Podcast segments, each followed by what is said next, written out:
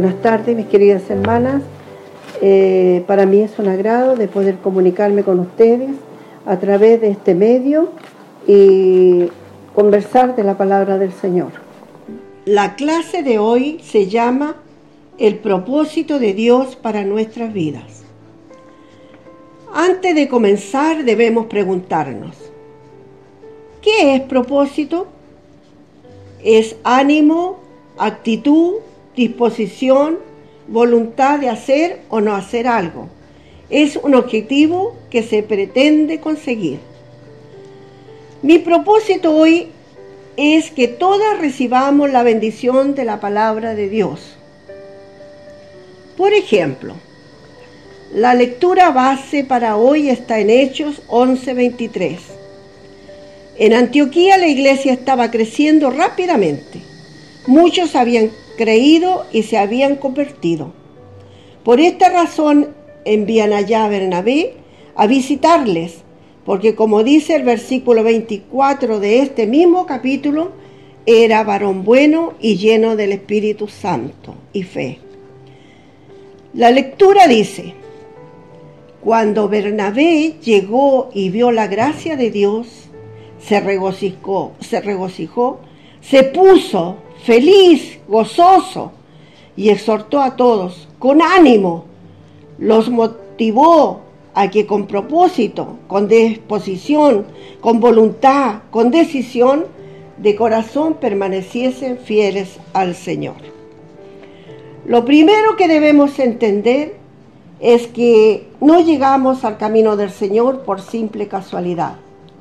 No es un hecho fortuito que hoy formemos parte de la familia de la iglesia. Hay una razón, un porqué, un propósito de Dios para nuestras vidas. Hoy veremos solamente tres. Punto uno. Debemos ser sal.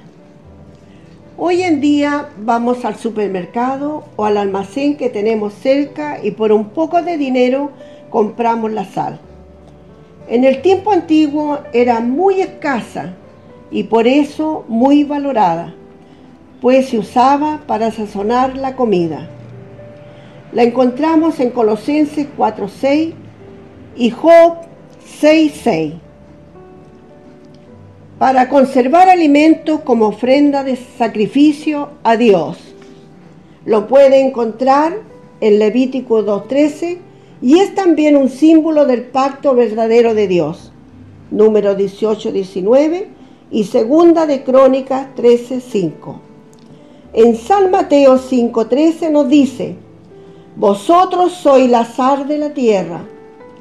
En este mundo cada vez más desabrido y lleno de corrupción, Dios nos manda a ser la sal. No podemos quedar indiferentes ante todo lo que ocurre y dejar que el mundo se descomponga día a día. Por eso debemos ocuparnos en mantenernos en Dios porque si la sal se desvaneciere, ¿con qué será salada? Punto 2. Debemos ser luz. En primera de Juan 1, 5b dice, Dios es luz y no hay ninguna tinieblas en él.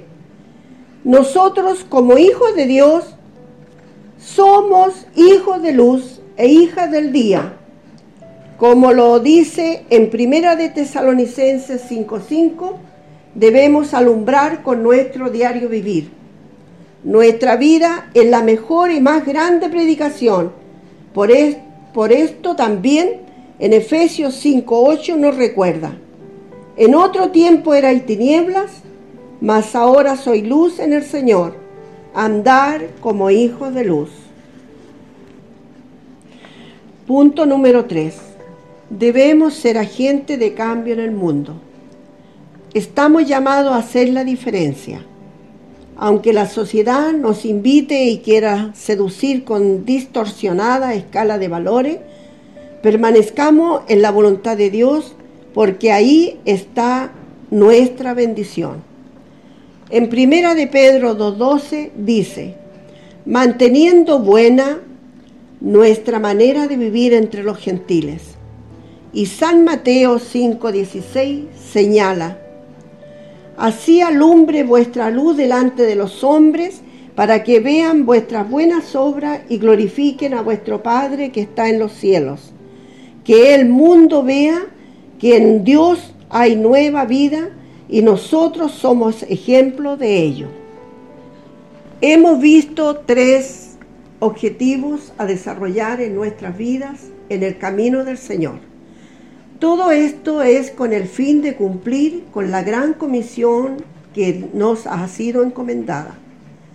En San Mateo 28, 19, 20 dice, ir y hacer discípulos a todas las naciones, enseñándoles que guarden todas las cosas que os he, mandado y he aquí, yo estoy con vosotros todos los días hasta el fin del mundo.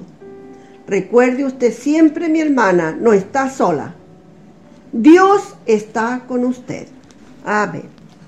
Que el Señor bendiga esta su palabra. Vamos a orar.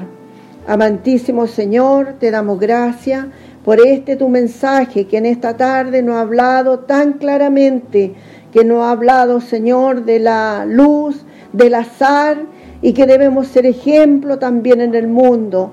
Ayúdanos, Dios mío, para ser, Señor, sazonada, para dar un resplandor luminoso, Padre amado, y ser ejemplo también para los demás.